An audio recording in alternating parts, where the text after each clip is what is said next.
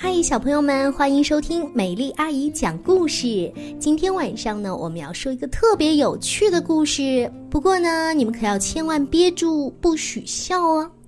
一起来听皮皮放屁屁。小青蛙皮皮呢，肚子出了一种吵人的毛病，已经有好几天喽。它整天放屁屁，吃东西的时候，做游戏的时候。连睡觉的时候也会，哦，这真是让人讨厌呢。其实皮皮已经很满足了，他很喜欢在呱呱村这个小地方过日子，在这里他有很多很多的好朋友。皮皮在池塘里放屁，弄出了好多泡泡来。他的妹妹丽丽觉得很好玩，因为池塘变成了泡泡浴缸。但是青蛙妈妈很担心。她说：“哦，皮皮，我觉得你应该去看看医生。”于是呢，医生就帮皮皮检查身体。他对皮皮说：“你说啊，再把舌头伸出来。”可是呢，皮皮发出来的却是一声很响很响的屁屁。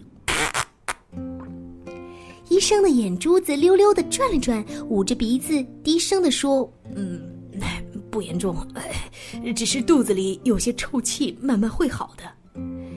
唉，可惜的是，好的实在是太慢了。无论皮皮走到哪里，屁屁总是跟着他。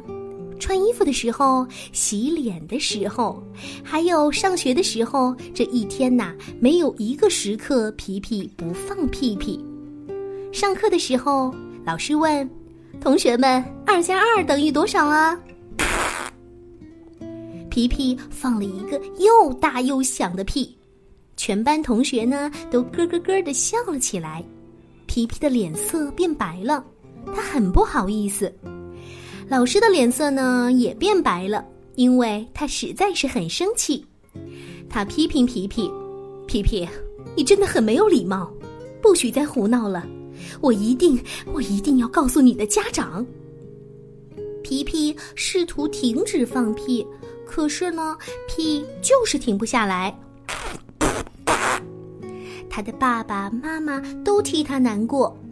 有一次，皮皮在奶奶的面前放了一个响屁，妈妈就说：“哎呦，皮皮，你赶快上床去睡，看看能不能停止放屁。”于是，皮皮回到房间，尽力忍着不放屁。可是啊，他忍得越久，肚子呢就越难受。他的肚子开始膨胀起来，过不了多久，肚子大的连睡衣都穿不下了。第二天早上，皮皮觉得很奇怪，他不饿也不渴，他的肚子变得好大好大，费了好大的劲儿才勉强能挤得出门。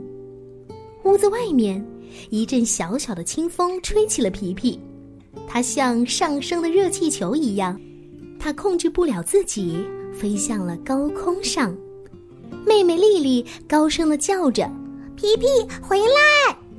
但是呢，皮皮却越飘越高。从空中看，下面的世界好美丽呀！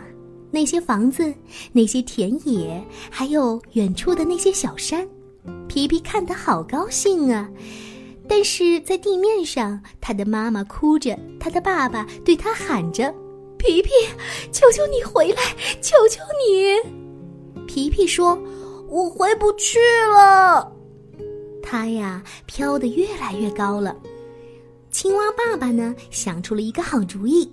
他说：“皮皮，赶快放屁，能放多大声就放多大声。”可是呢，皮皮听不见。他问：“爸爸，你说什么？”地面上的一家人齐声喊：“赶快！”就这样，皮皮放屁了，好大的一个响屁呀！就这样，皮皮向下掉落，漂浮着，又轻轻地飘回到了地面上。皮皮扁扁地躺在地上，像一个泄了气的气球。